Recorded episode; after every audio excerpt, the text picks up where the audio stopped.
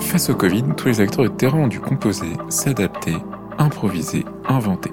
Hospimedia a décidé d'aller à leur rencontre. En plusieurs épisodes, Face au Covid leur donne la parole pour qu'ils nous racontent leur vécu, leur expérience, leur quotidien face à une crise sans précédent. On a été extrêmement strict sur le, suivi de nos, apprenants parce que ça paraissait complètement nécessaire. Mais euh, il apparaissait aussi nécessaire de maintenir la formation. On ne pouvait pas s'arrêter. Je suis le docteur Lefebvre-Selle. Je suis médecin anesthésiste réanimateur au CHU de Rouen, au bloc des urgences, et également euh, coordinateur responsable médical du centre d'enseignement des soins d'urgence au Medical Training Center. Chaque euh, épisode a été différent. On a eu la, la découverte en mars dernier, une certaine forme d'appréhension assez importante. On connaissait pas cette pathologie, on connaissait pas ce virus, on a découvert euh, jour après jour comment le prendre en charge, comment le diagnostiquer. On a évidemment, on avait des tensions initialement sur un certain nombre de dispositifs d'approvisionnement. Il a fallu s'adapter euh, euh, initialement. Comme tous les praticiens face à une nouvelle pathologie, on a, on a appris. Hein, voilà. Il y a eu la nécessité euh, de se reformer, de se former. Après, on a l'habitude. Hein, ça fait partie, la formation continue, ça fait partie de notre métier. Là, c'était euh, en situation de crise, mais il a fallu s'adapter. Je pense que c'est ça qui est vraiment euh, très très important dans toute cette crise, c'est notre capacité en fait de s'adapter à une nouvelle situation. Après euh, notre formation donc euh, d'anesthésie réanimation, bah, on a une formation qui est polyvalente, qui peut nous permettre d'intervenir sur plusieurs euh, milieux, effectivement, l'anesthésie, la réanimation. mais il a fallu mettre à jour les connaissances, s'adapter et acquérir aussi de nouvelles compétences. Euh, au niveau de la, la, la, deuxième vague, il y a eu, il y a eu, il y a eu, il y a eu plusieurs, plusieurs enjeux. Il y a eu la formation, qui est mon, mon métier, euh, une de mes casquettes dans mon métier. Donc j'ai été assez sollicité sur ce, sur ce deuxième épisode sur la formation. Et euh, effectivement, on a eu, on a maintenu une activité opératoire plus élevée qu'au moment du, premier épisode, de la première vague, ce qui fait qu'effectivement, on a modifié notre organisation Hein. On a privilégié dans notre établissement euh, l'ouverture de réanimation éphémère en lieu et place des réanimations dans les salles de réveil. Donc c'était également une, autre organisation au sein de notre établissement. Euh, il se trouve qu'on a qu'on a intégré un, nouveau bâtiment de chirurgie euh, entre les deux et que la, salle de réveil qui avait été utilisée sur le premier épisode ne pouvait plus être utilisée sur le deuxième épisode. Dans, notre établissement, euh, il y a tout un, plan de, de, rénovation et les locaux qui étaient libérés euh, bah, ont été réutilisés immédiatement pour être mis en travaux. Initialement, effectivement, on aurait pu se dire bon, bah, on va avoir des locaux vides après le déménagement et, ça va être super. Et puis, bah non, parce qu'il y a la vie continue aussi. Il y a un plan de développement de l'établissement. Euh, et donc, on a on a repéré euh, le lieu qui était euh, pas trop loin de la réanimation, euh, de la médecine intensive et des réanimations chirurgicales, un lieu plutôt central, euh, un lieu qui permettait d'avoir un accès euh, facile au fluide, à l'oxygène, et puis un lieu assez facile d'accès dans, dans l'établissement pour, pour installer notre réanimation.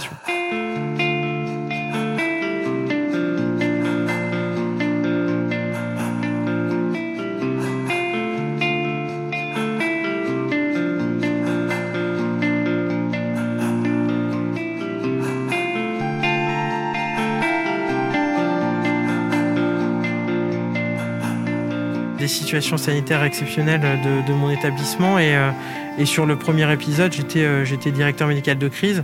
Donc euh, j'ai quand même été plutôt euh, plutôt dans la gestion dans la gestion de la crise au niveau au niveau institutionnel. Donc on s'est adapté et je me suis plutôt quand même retiré du soin. J'avais surtout une activité de garde hein.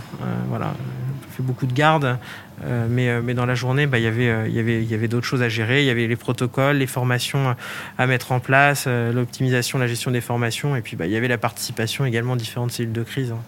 Euh, de, notre pôle et puis euh, institutionnel. Je ne sais pas forcément ce qui s'est passé dans les autres établissements, je ne sais pas quels ont été les, enjeux et difficultés, puisqu'on on peut pas être partout et, euh, on n'a pas eu de, de rétexte commun entre guillemets entre entre entre cellules de crise. Mais en tout cas, moi, j'ai l'impression d'avoir eu une, une écoute attentive. On a été soutenu à tous les niveaux pour la mise en place des formations. On nous a fourni du matériel, on nous a libéré du personnel pour créer les formations on nous a donné du temps pour aller faire ces formations. Donc euh, voilà, je crois qu'on a été, euh, soutenu dans ce projet. Et je pense que ça a donné quand même de bons résultats. On était parfaitement au courant des, différents retours de, des différents pilotes des groupes et très très rapidement on savait où était le besoin. Enfin après où étaient où étaient les besoins, quel était le besoin de formation. Il a fallu bah, former les, les, différents personnels à la gestion des voies aériennes par exemple en période Covid. Bon bah voilà il a fallu on a mis en place une, formation. Il a fallu il a fallu également former aux techniques de décuitus ventrale, par exemple, en réanimation. Bah, c'est des retours qui nous étaient faits, puis on a mis en place, euh, on a mis en place la, formation qui correspondait. Et ce qui était intéressant euh, d'avoir vraiment la liaison entre le centre de formation euh, et, l'institution, c'est qu'on en a même profité pour valider des protocoles institutionnels voilà, sur l'habillage avec les, collègues de l'hygiène par exemple ou avec les collègues de médecine intensive réanimation sur le protocole de, de cubitus ventral. Donc on a vraiment, euh, on a vraiment joué euh, euh, la carte de, la carte de, de, toute l'institution et, et voilà, de former tout le monde de la même manière en se mettant tous autour de la table, on va aller dans le protocole. Enfin, c'était plutôt intéressant comme démarche.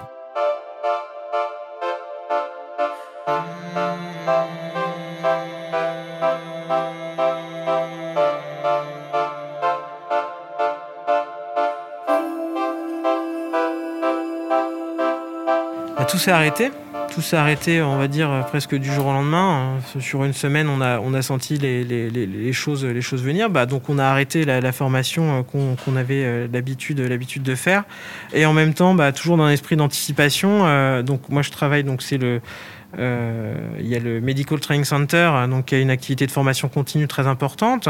Et puis euh, le, le, centre de formation, c'est le centre d'enseignement des soins d'urgence. Donc on travaille au, au, même endroit.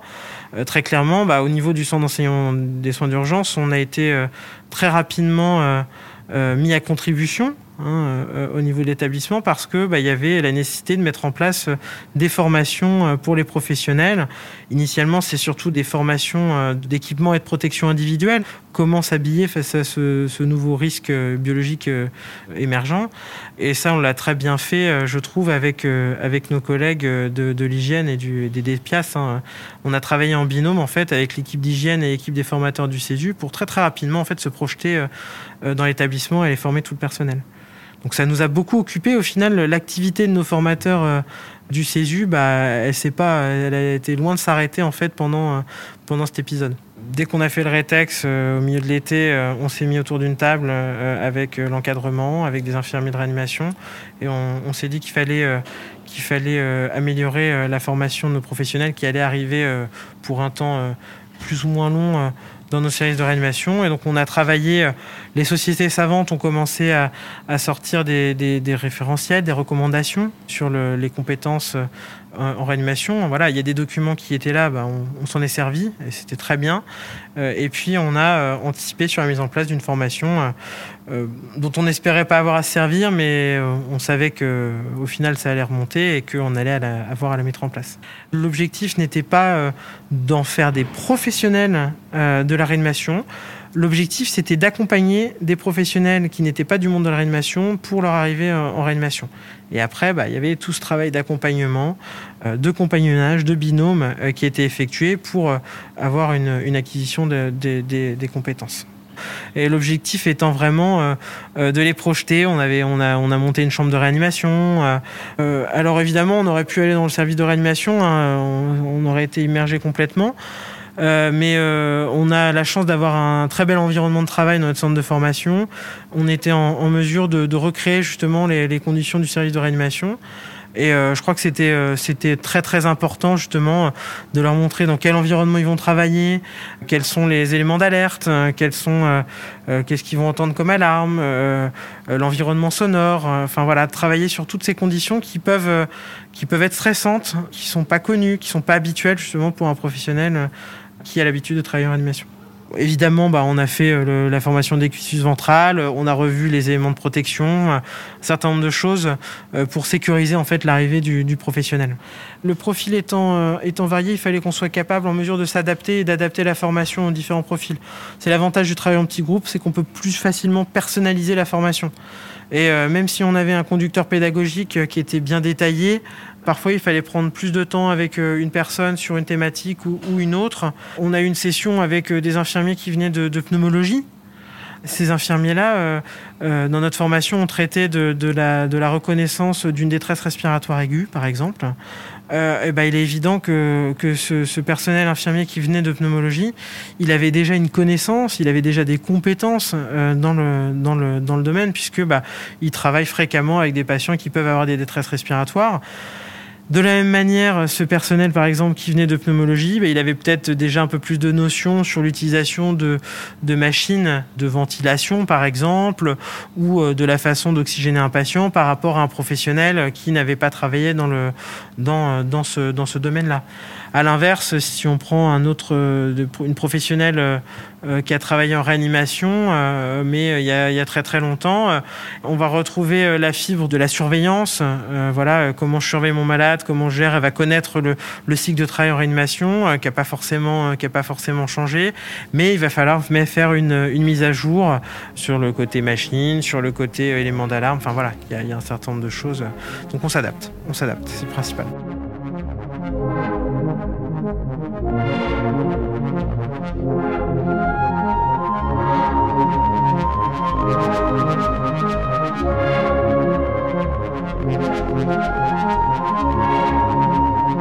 Juin, donc on n'a pas, euh, pas repris euh, de formation, euh, de formation initiale et continue.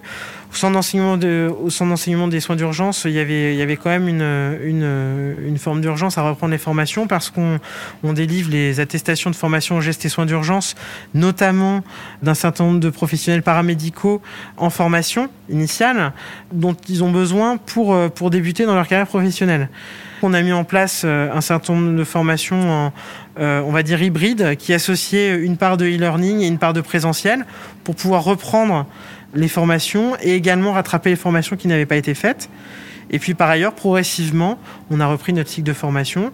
Et euh, je dois dire que à la fin de l'année, on avait réussi à, avoir formé tous les, tous les étudiants qu'on devait former dans l'année dans l'année 2020. Et je pense que ça, c'était une, c'était une belle réussite et c'était un, beau challenge parce que c'était nécessaire. On avait besoin de, ces, nouveaux professionnels. Si on s'était pas adapté, on aurait surtout été en retard euh, parce qu'il fallait quand même faire cette formation. On n'aurait pas laissé les étudiants sur le carreau. Enfin, ça c'est pas possible, c'est pas c'est pas admissible. Mais par contre, on aurait risqué de prendre du retard et c'est ce retard, bah, c'est des, des professionnels qui prolongent leur cycle de formation. C'est des contraintes personnelles. C'est aussi des, des établissements qui attendent pour euh, pour embaucher. C'est enfin voilà, ça, ça perturbe tout un cycle de formation pour les différents professionnels. En 2020, on a eu forcément une baisse d'activité. On a eu une baisse d'activité. Euh, euh, contextuelle, hein, au contexte, euh, notamment en formation continue. On observe euh, dans, beaucoup de centres de formation une baisse, une petite baisse de, la formation continue, mais qui peut s'expliquer par un certain nombre de facteurs. Hein. on a beaucoup de professionnels qui sont fatigués après, après un an et demi notamment euh, dans tout ce qui est euh, urgence, soins critiques, qui sont fatigués, des équipes qui ont été mises à, rude épreuve, donc il y a besoin d'un peu de repos, il est difficile de libérer le personnel, enfin voilà, des choses qui sont complètement, qui sont complètement compréhensibles. Ce qui fait que la, formation continue, bah voilà, un petit peu du mal, à, reprendre, mais je, je, pense que c'est très transitoire.